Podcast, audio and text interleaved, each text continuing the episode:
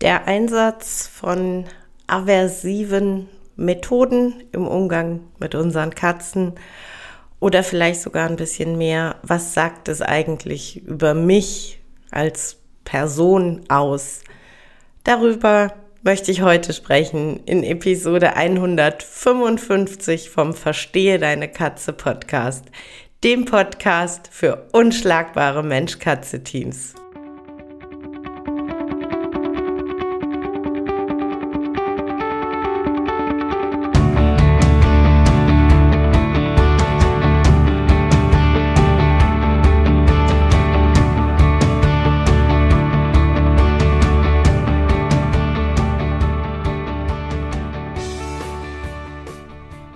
Katrin Knispel, Mentorin für unschlagbare Mensch-Katze-Teams. Ich begleite dich als Hüter zu einem entspannten Alltag mit deinen Katzen. Ganz gleich, ob kleine Frage oder große Herausforderung. Ich bin an deiner Seite.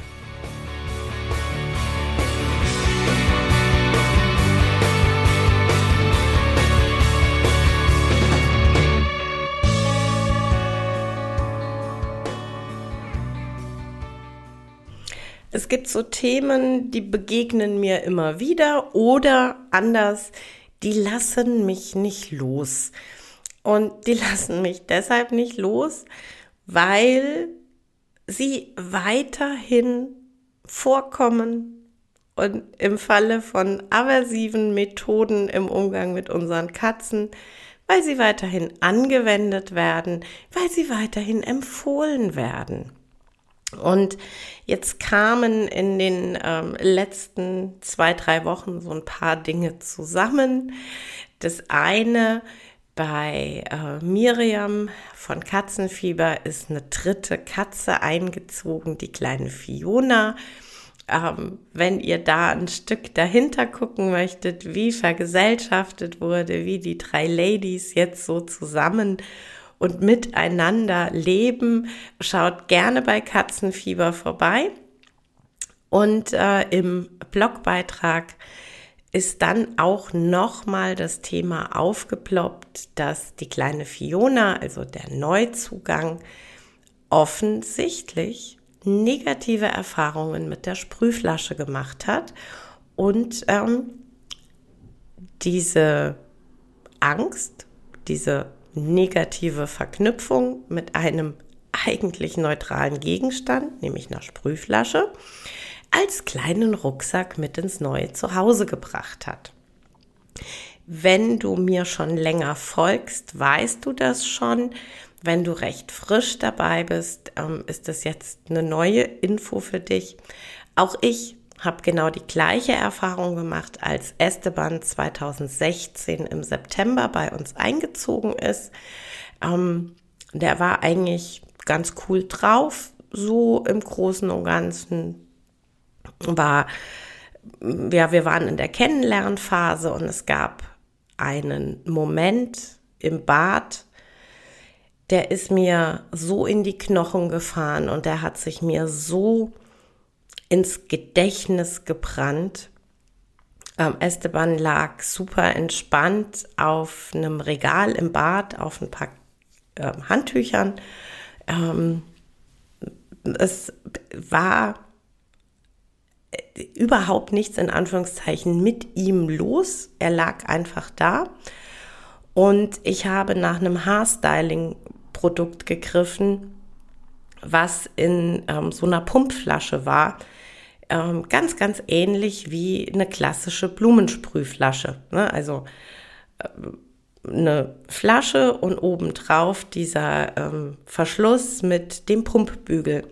Und ich habe diese Flasche aus dem Regal genommen und das hat Esteban offensichtlich gesehen.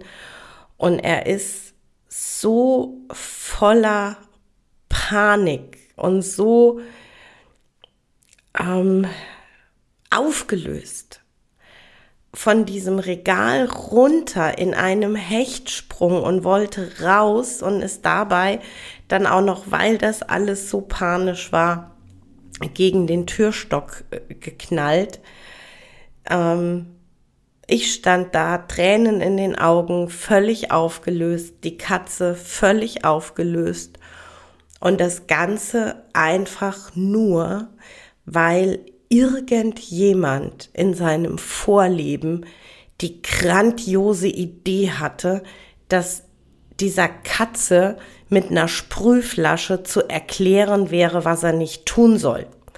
Und wie falsch und wie irrsinnig dieser Gedankengang ist, merkt man doch alleine daran, dass sowohl Esteban als auch jetzt sieben Jahre später Fiona beide ein ähnliches Verhalten zeigen, nämlich Angst in einer völlig, also bei Esteban kann ich das 100% sagen, bei Miriam weiß ich es natürlich nicht, aber bei Esteban kann ich 100% sagen, in einer komplett neutralen Situation, in der er gar nichts getan hat, ja? Also er lag ja nur da, er war ja in gar keiner Weise aktiv. Und trotzdem ist diese Verknüpfung, diese Angst, diese, die Erinnerung so mächtig und so in ihn eingebrannt, dass er komplett in Panik gerät und fluchtartig versucht, vor mir wegzukommen. Sorry, aber das kann nichts sein, was eine Lernerfahrung ausgelöst hat. So, das war also der eine Auslöser, warum das jetzt wieder ähm, bei mir intensiver aufgeploppt ist. Das zweite, diese Woche am Mittwoch bin ich gemeinsam mit Yves von zoo.de in, einem, äh, in einer offenen QA-Session für alle Interessierten zum Thema Erziehung im Alltag.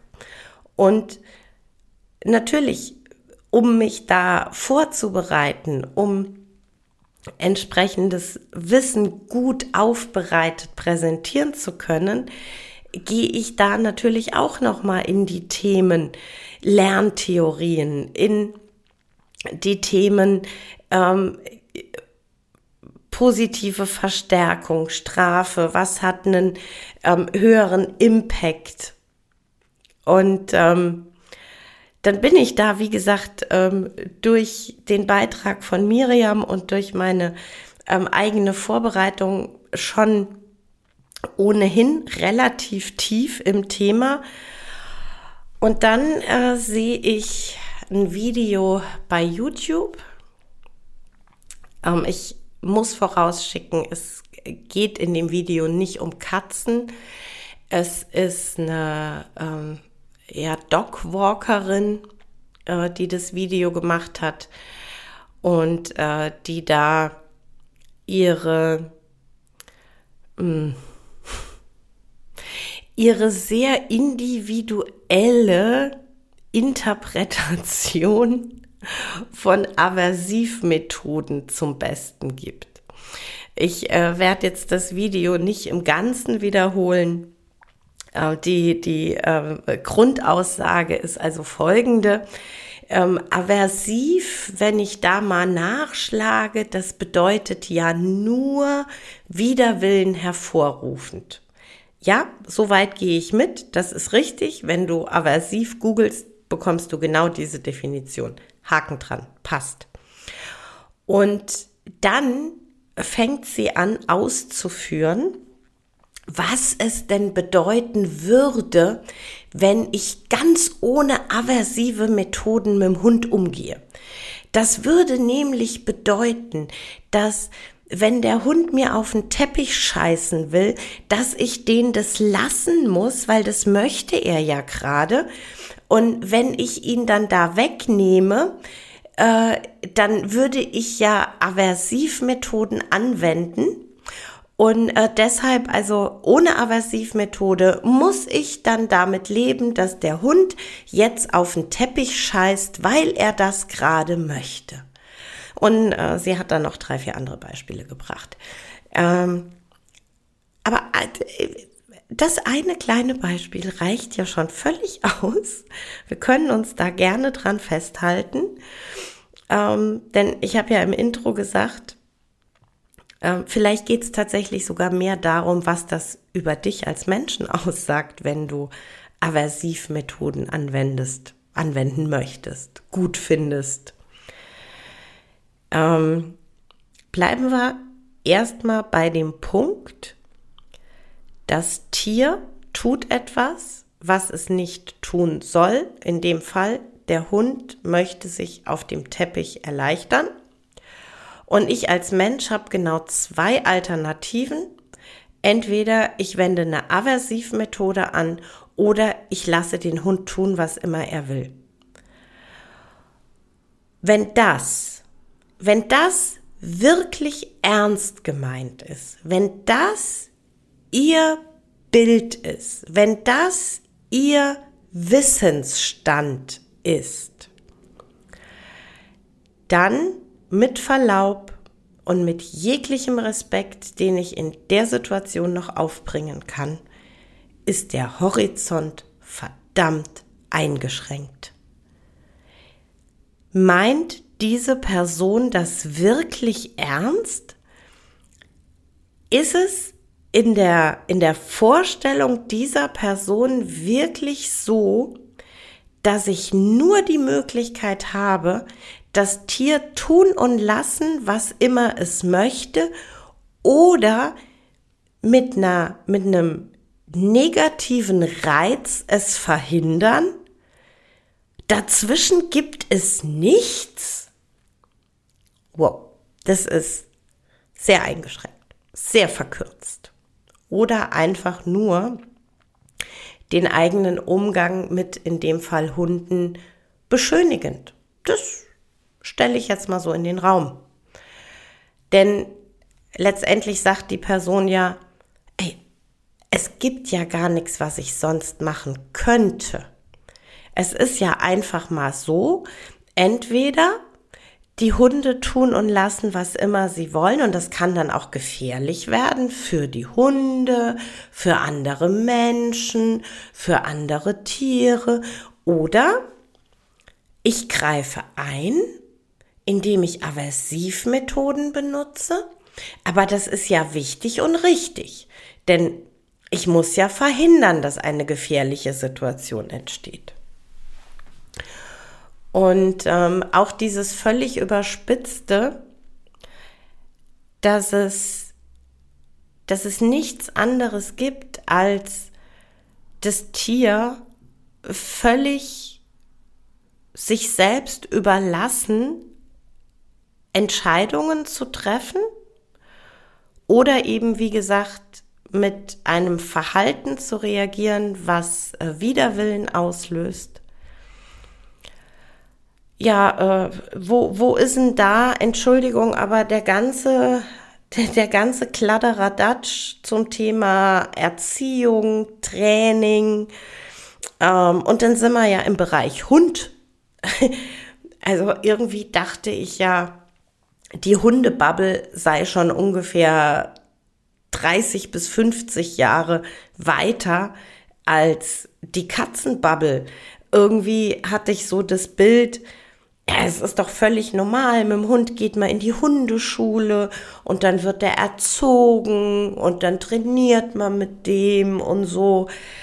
Ähm, okay, aber für Teile der Hundebubble bedeutet das offensichtlich nicht positiv in Interaktion zu sein, sondern eben negativ. Schade. Schade für die Person, weil die aus meiner Sicht eine sehr eingeschränkte Sichtweise hat. Und natürlich schade für jeden Hund, der so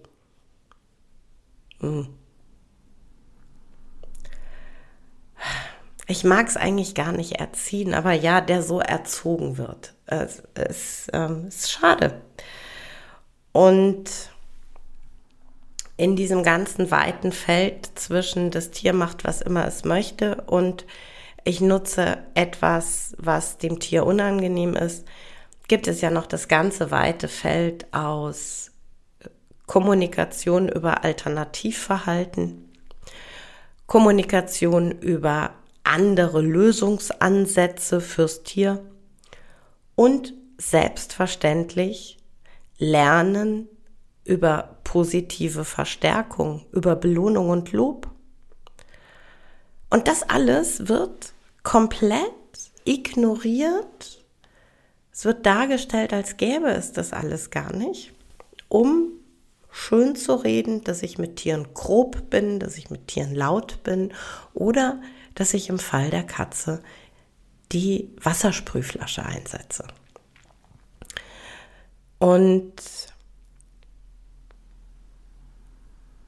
so ein riesen, so ein riesen Ding, wenn es um die Frage geht, wie, wie erziehe ich eine Katze, wie gehe ich mit einer Katze um.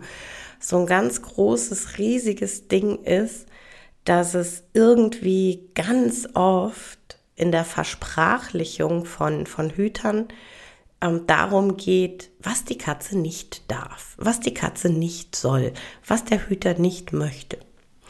Ähm, ist dann auch oft in Erstgesprächen oder in E-Mails, äh, die ich bekomme, äh, ist das tatsächlich oft sehr umfangreich und vor allem sehr klar ausformuliert. Und wenn ich dann die für mich so entscheidende Frage stelle, was soll das Tier denn tun?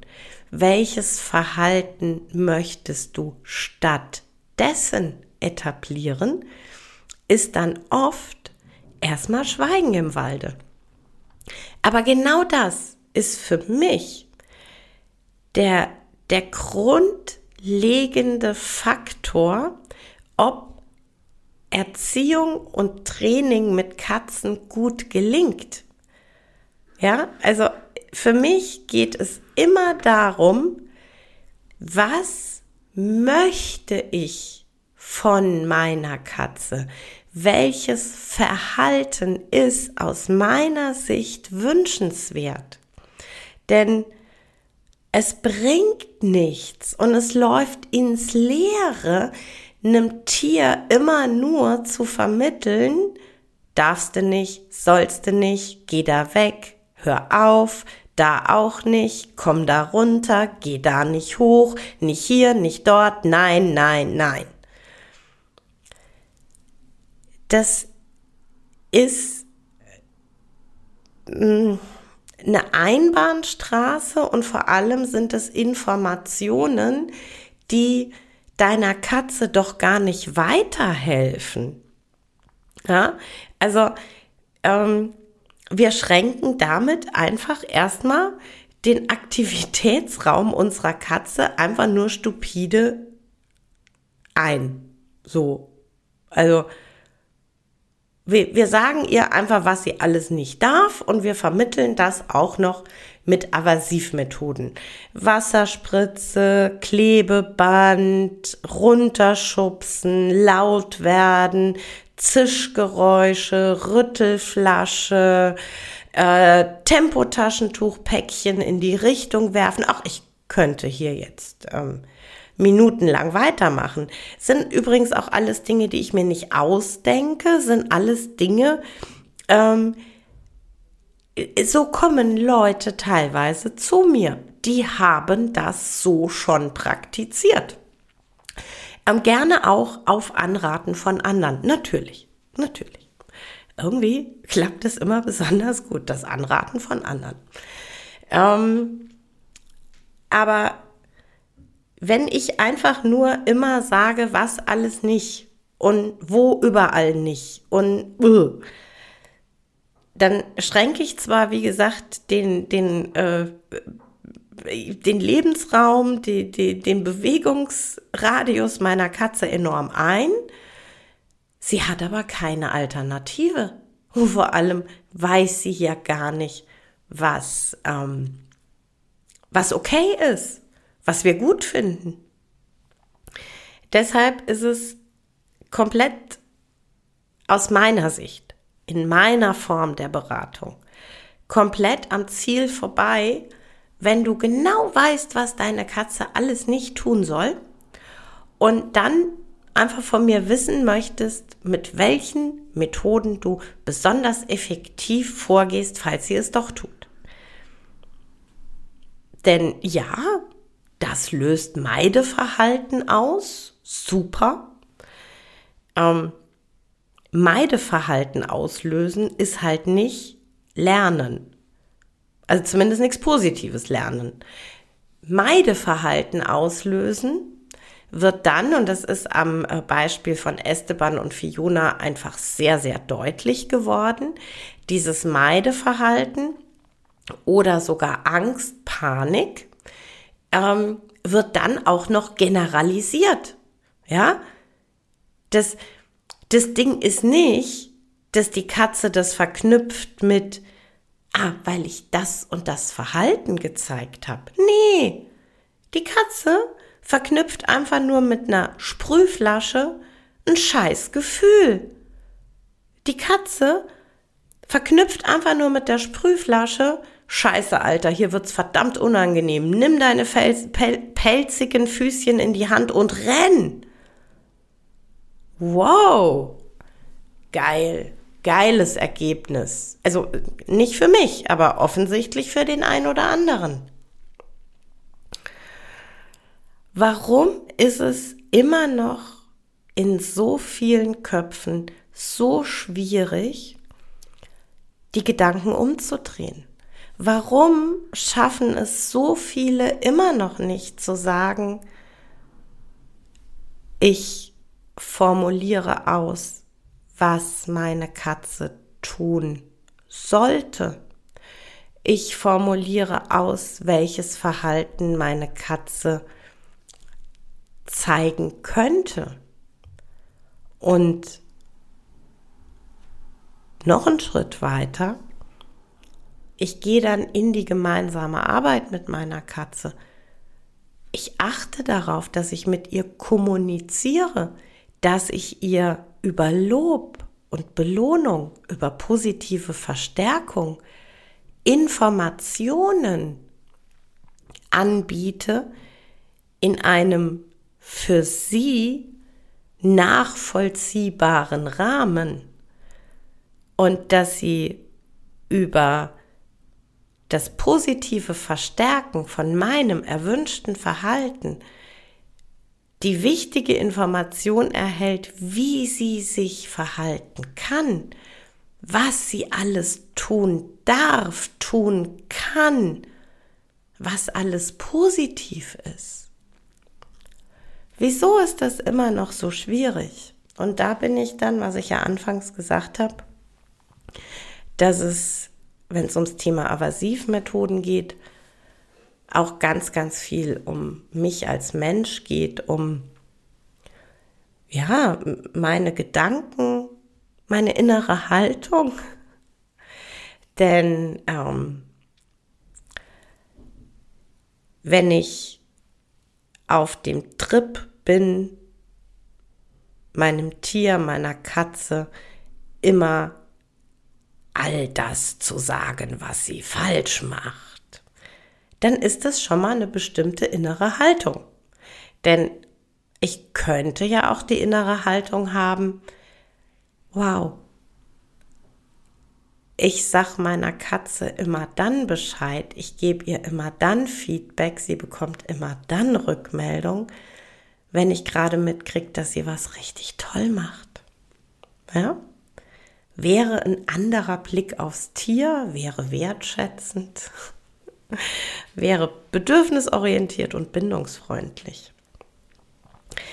Das Zweite ist, ich habe ja eben schon gesagt, oft, wenn ich dann die Gegenfrage stelle, was möchtest du, dass dein Tier tut, dass dann erstmal gar nicht konkret geantwortet werden kann, dass es da gar nicht so konkrete Vorstellungen gibt. Das heißt, wenn ich weg von aversiv und verboten und Strafe gehen möchte, dann muss ich vielleicht auch noch mal ein bisschen Zeit und Gedanken investieren, um eben für mich erstmal geklärt zu haben, was möchte ich. Und das dritte, Und ich glaube, das ist dann auch noch mal ganz entscheidend, ist die Frage, wie viel Energie möchte ich einsetzen? Wie lange bin ich bereit, mit meinem Tier in Interaktion zu erziehen, zu trainieren? Denn ähm, machen wir uns bitte nichts vor. Aversivmethoden einsetzen, mein Tier strafen, einen unangenehmen Reiz setzen, zeigt natürlich viel schneller, viel intensiver Wirkung. Völlig klar. Punkt ist halt nur, ich möchte das nicht. ähm, aber ich glaube, all das, dieses, es geht halt schnell und einfach, es ist wenig Aufwand für mich. Ähm, ich muss mir nicht Gedanken drüber machen, welches Verhalten ich mir wünschen könnte. Macht es halt vielleicht für den einen oder anderen interessant, erstrebenswert, Aversivmethoden einzusetzen. Und ganz ehrlich, wenn du so drauf bist, wenn du so gestrickt bist, dann mach es halt. Ja, wenn du dich geil dabei fühlst, deine Katze irgendwo grob runterzuschubsen, okay.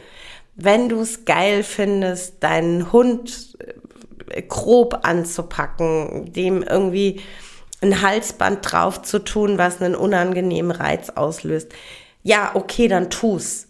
Aber bitte, bitte erzähle nicht, dass das die einzige Möglichkeit ist und bitte erzähle nicht, wie harmlos das doch alles ist.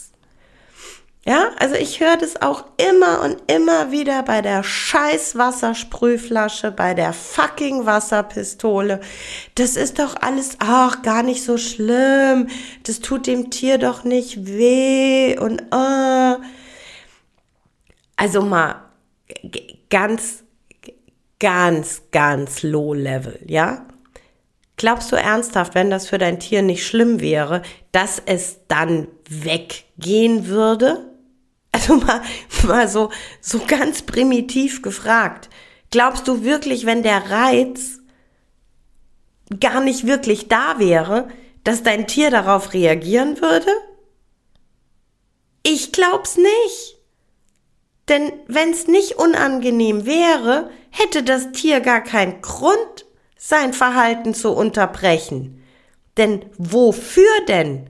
Es hat keine Alternative von dir bekommen und es gibt auch keine erstrebenswerten ähm, äh, Motivatoren, Lob, Leckerchen, wie auch immer, ja? Gibt's ja nicht. Also muss das mit der Wasserpistole, mit der Sprühflasche für dein Tier doch unangenehm sein. Sonst würde es doch gar nicht auf die Idee kommen, das Verhalten zu unterbrechen.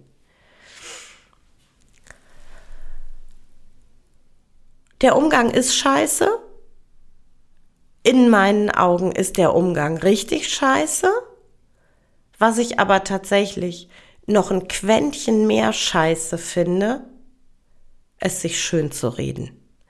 Denn ich bin überzeugt davon, dass ein Großteil derer, die diese ganzen blöden Aversivmethoden schönreden, die negative Auswirkung aufs Tier negieren, bei denen bin ich mir zu einem Großteil verdammt sicher, dass sie eigentlich ein Stück weit wissen, dass das kein guter Umgang ist. Weil sie selber aber keinen Bock haben, ihr Verhalten zu überdenken und zu verändern, gehen sie lieber den Weg, diese ganze verfickte Scheiße schön zu reden, diese ganzen Auswirkungen aufs Tier und auf unsere Beziehung zum Tier klein zu reden, in Abrede zu stellen. Und sie tun das, glaube ich, nicht, weil sie hinter den Methoden stehen, sondern weil sie keinen Bock haben, sich zu verändern. Und das ist für mich tatsächlich die Krönung an schlechtem Umgang mit Tieren.